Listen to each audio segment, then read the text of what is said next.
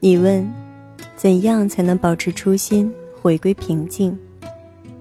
我答，往心中放几缕月光，让你的内心多晒晒月亮。欢迎收听第二百三十八期的小猫陪你读文章，我是菜猫。想第一时间收听节目更新。欢迎订阅小猫的微信公众号“菜猫”，号码就是“菜猫”的全拼加 FM。今天的文章是小猫的原创，标题是“让你的心晒晒月亮”，让小猫用温暖的声音与你共成长。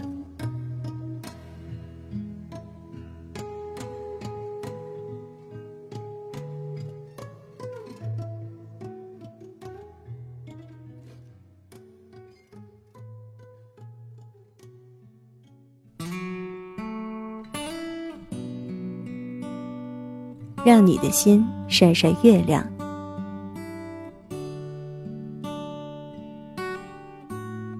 浮躁、急切、易怒、紧张，这些负面情绪，越来越多的成了现代都市人的通病。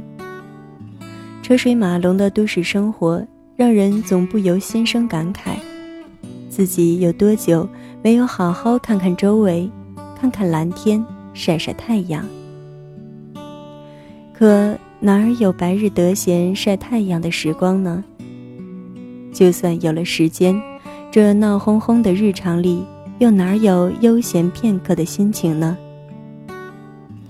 从孩子到老人，从单位到家庭，忙碌的节奏早已成了惯性。你若寻得谁清闲度日？反可能背后听人议论一句：“不知上进，不思进取。”何时，这世界只剩下这些白噪音般的荒芜？那小时读来的诗句，那明月松间照，清泉石上流的雅致，明月出天山，苍茫云海间的壮阔，那海上生明月。天涯共此时的浪漫，还有那今人不见古时月，今月曾经照古人的哲思，都已经随风而逝了吗？是什么让我们如此浮躁？又是什么让我们越奋斗越迷失，越挣扎越茫然？是社会发展的太快了吗？还是自己已经太久没有光顾内心，只顾看表面浮华，却空留满院疮痍的荒凉呢？也许是时候重新审视自己的所知、所觉、所见、所思了。日光猛烈，白日喧嚣，那不妨在万籁俱寂的夜晚时，还自己一片私人的领地。伴虫鸣蛙语，耕内心良田，随清幽夜色满地银霜，让你的内心晒晒月亮。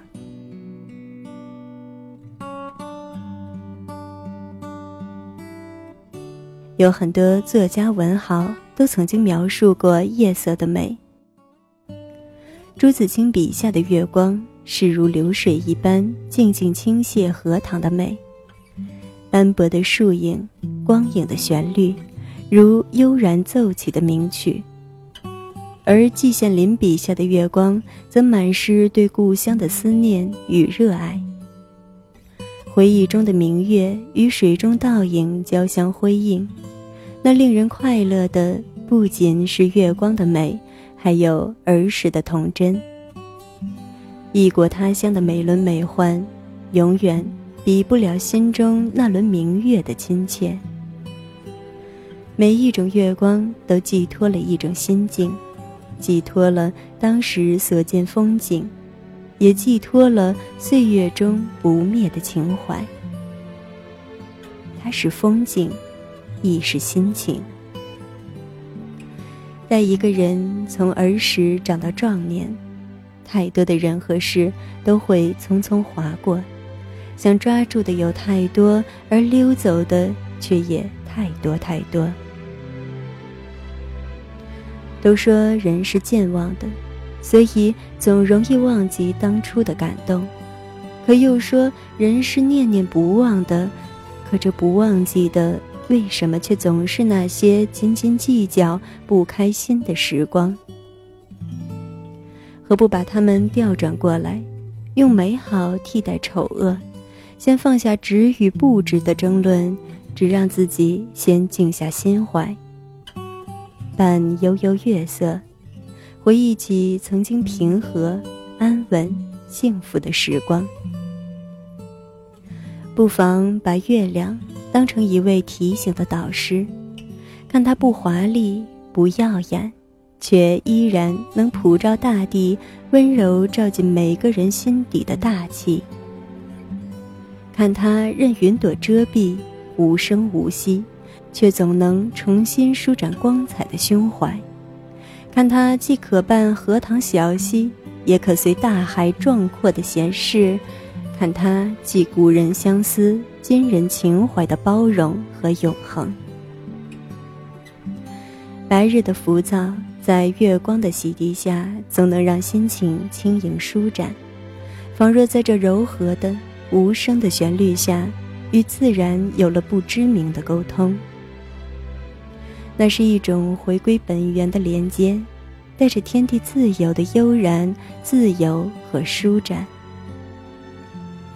思绪在这浅凉如梦的月夜，得到了白日没有的沉淀。柔和的微风把一天的愁绪都清清淡淡的打散，然后又仿佛在这银白的月光中重新获得了洗礼，一种温柔而有力量的淡定，让你少了很多迷惑，多了很多沉淀后的思索。当然，不是什么时候我们都能晒到月亮的。晴空的时候固然月朗风清，但即便是乌云遮天，或者瓢泼大雨，只要心中曾留存几缕月光，那即便身处黑暗，也能照亮前方。这月光便不必都是有形有样的了。事实上，除却自然中的月光，社会中的很多事情。也是人们心中的月光，它们固然不光华烁烁、闪耀刺眼，却能在更长远的时光里让人凝视，让人心动，让人久久难忘。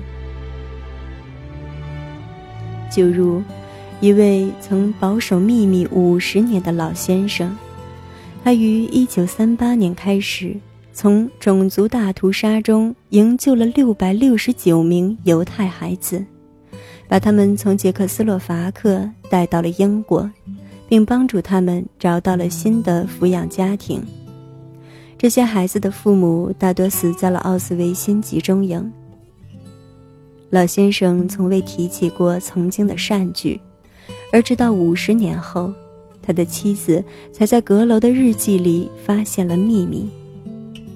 妻子感动于丈夫的壮举，对应了当初被救的孩子，才有了世人所知的事实。再比如，生活中偶然便可遇到的陌生人的善举，自己偶尔为之的善意，他们都如月光一般，不光华耀眼，却能温柔地铺满心底。月色啊，纯净如水。薄如轻纱，却洗净人心，温暖而有力量。微风中传递的，是回归本性的纯真，是怀抱自然的温情，是感动人心的善举，是照耀心底的月光。你若问我，怎样才能保持初心，回归平静？我会回答。请往心中放几缕月光，让你的内心多晒晒月亮。